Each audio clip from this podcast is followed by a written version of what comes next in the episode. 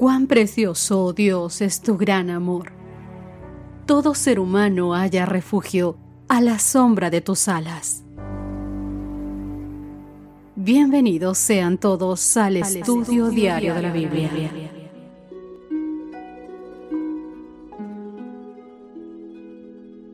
Hola, hola, ¿qué tal queridos amigos? Hoy es miércoles, mitad de semana, ombliguillo de semana y de fecha 21 dice el calendario, nos estamos acercando poquito a poco a las festividades, al término de este año, así que seamos agradecidos con Dios y veamos con gratitud todo lo que pasó este año. Todo, lo bueno y lo malo, veamos con gratitud porque de todo usó Dios para salvarnos de cosas, para ayudarnos a crecer como seres humanos, como hijos suyos, como buenos cristianos. Hoy, queridos míos, nuestro título de estudio es El juicio ejecutivo. Veréis, durante la Edad Media, hubo una fuerte tendencia a representar a Dios como un juez severo y punitivo. La tendencia actual, en cambio, es a describirlo como un padre amoroso, un Papá Noel muy permisivo que nunca, nunca castiga a sus hijos. Sin embargo, el amor sin justicia, queridos amigos, tiende a convertirse en caos y en anarquía. Y la justicia sin amor se convertirá en opresión y subyugación. El proceso judicial de Dios es una combinación, pero una combinación perfecta de la justicia y la misericordia, atributos que derivan de su amor incondicional. El juicio ejecutivo es la intervención punitiva, final e irreversible de Dios en la historia de la humanidad. Hubo juicios punitivos limitados, por ejemplo, la expulsión de Satanás y de sus ángeles rebeldes del cielo, Míralo en Apocalipsis capítulo 12, versos 7 al 12. También la expulsión de Adán y de Eva del jardín del Edén, en Génesis capítulo 3. El gran diluvio, de Génesis capítulo 6 al capítulo 8. La destrucción de Sodoma y de Gomorra, que se registra en Génesis capítulo 19 y también en el verso 7 del libro de Judas. La muerte de los primogénitos en Egipto, ¿la recuerdas? Éxodo capítulo 11 hasta el capítulo 12. Y claro está, como no podíamos pasar por alto, la muerte de Ananías y de Zafira, de Hechos capítulo 5, los versos del 1 al 11. Por lo tanto, mis queridos amigos, no es de extrañar que también haya un juicio ejecutivo de los impíos al final de la historia de la humanidad.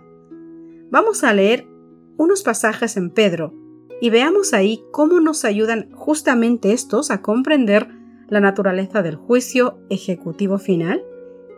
¿De qué modo sugieren la idea de la consumación del juicio y no su duración eterna, lo que sería una perversión de la justicia en vez de una expresión de ella?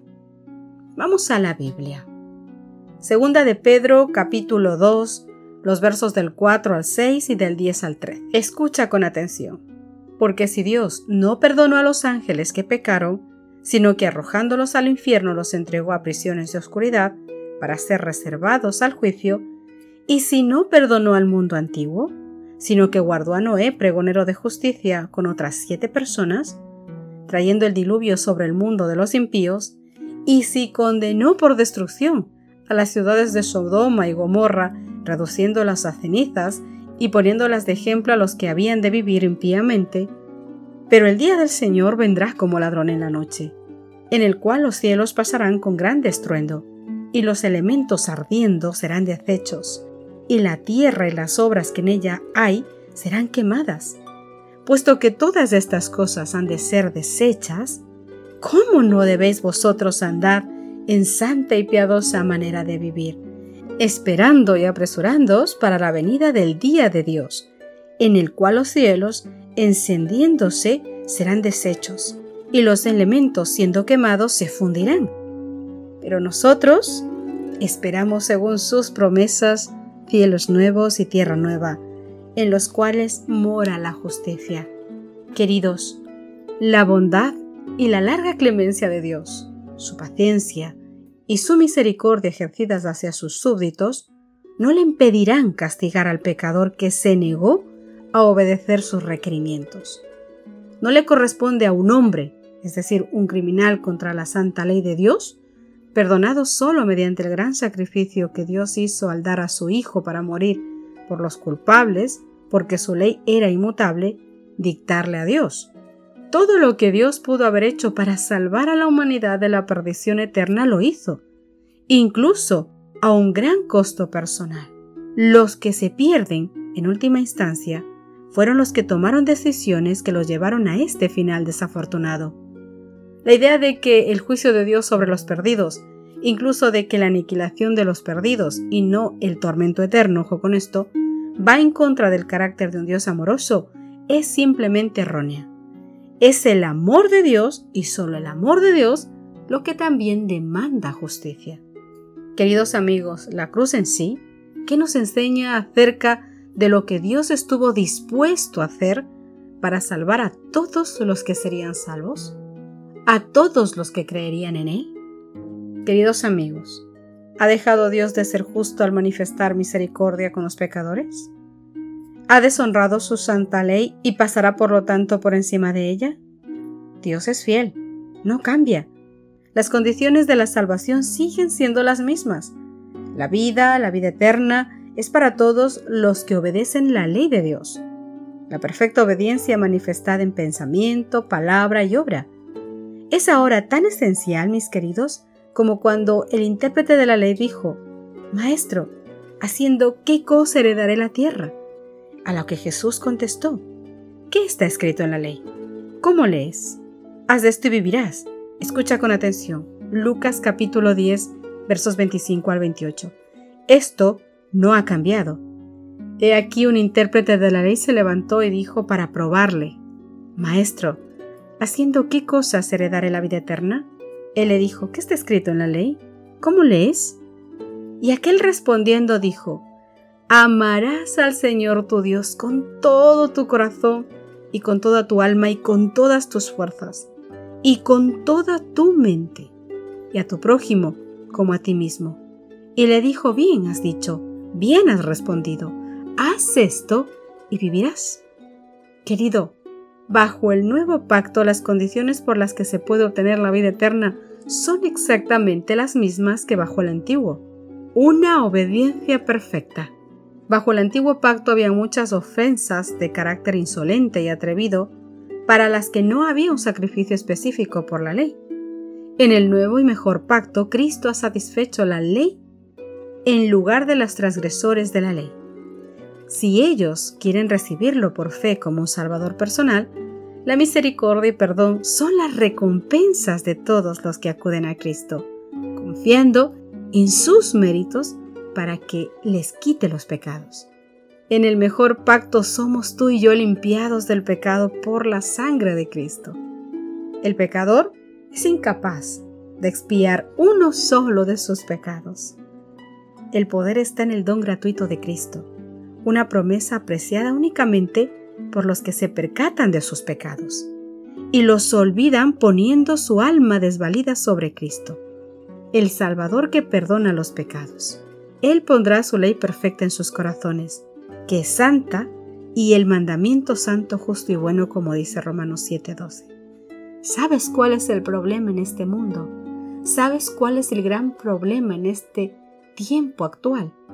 que Satanás nos ha engañado de una manera tan perfecta que hay mucha gente que piensa que Dios no va a castigar sus pecados, que el amor de Dios es suficiente, que Él los ama y no se sienten culpables por una sola de las cosas que han hecho en contra de la ley de Dios. Sí, Dios puede perdonar todo, todo, pero para que Dios pueda perdonar todo, debe haber un previo arrepentimiento. El ser consciente de que hice mal, que pequé contra mi Dios y que este pecado, este acto me duele haberlo hecho. Esté arrepentido, me cause dolor en el corazón, vergüenza en mi vida de haber faltado a Dios. Este acto es preciso para que Dios pueda curar, cambiar, revivir aquella alma salvarla. Pero querido amigo, si tú crees que Dios es como un Papá Noel, que te va a perdonar todo y que va a pasar por alto todo sin que tú hayas ido a pedir disculpas, sin que tú te hayas arrepentido, déjame decirte que estás totalmente equivocado. Y lo que es peor, totalmente perdido. El juicio ejecutivo justamente se dará para que los hijos de Dios puedan comprobar esto, puedan mirar esto, puedan entender por qué gente que pensamos que estaría en el cielo no estuvo y gente que nunca pensamos que llegaría a las puertas del cielo están. Dios se encargará de mostrarnos todo, mi querido amigo, porque la justicia de Dios y su misericordia son perfectas. Es una mezcla entre lo uno y lo otro algo que nosotros como seres humanos jamás podríamos comprender, porque nuestra justicia no es la de Dios y nuestra misericordia ni siquiera existe. Por eso necesitamos ir a los pies del Señor. Por eso necesitamos que Él sea quien guíe nuestras vidas, porque nuestro corazón es tan engañoso que nos dejamos llevar por todos los planes que el enemigo tiene puestos para perdernos en el camino querida amiga y amigo que me escuchas diariamente. Abre la palabra del Señor. ¿Quieres respuestas a tus oraciones? Lee la palabra de Dios. ¿Quieres saber qué tienes que hacer? Ora después de haber estudiado. ¿Quieres saber cómo actuar, cómo caminar, cómo no despegarte del Señor? Vive una vida de comunión con Dios.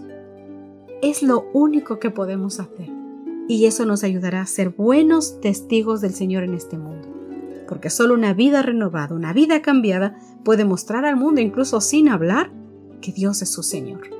¿Qué te parece si terminamos nuestro estudio de hoy con una oración? Querido Padre Celestial, gracias Señor, porque tú eres perfecto, porque eres tan alto, tan grande, Señor, tan inmenso que hoy nuestro pequeño cerebro no puede entender, pero aún así en la pequeñez de nuestro entendimiento podemos darnos cuenta que tú superas en todo, Señor, a lo que nosotros pensamos como perfecto y como grande.